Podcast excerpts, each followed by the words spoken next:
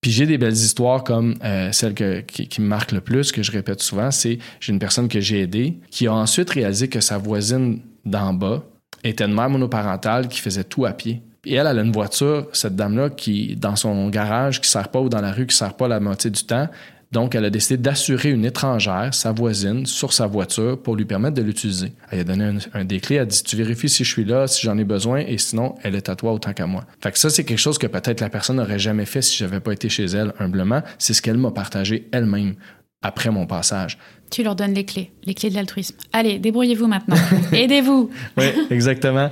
Puis, tu sais, faire une parenthèse avec, euh, euh, je sais pas si on en aurait parlé, mais l'entraide, on en avait parlé euh, suite à ton passage à la radio. Je vais jamais enlever la noblesse à l'entraide. Par contre, moi, de mon expérience récente et humble, j'ai trouvé une faille à l'entraide dans ce que moi je propose aux gens. C'est que la plupart des gens que j'ai aidés, euh, sentent pas qu'ils ont quelque chose à donner en retour, alors que l'entraide, c'est souvent un mécanisme à deux parties.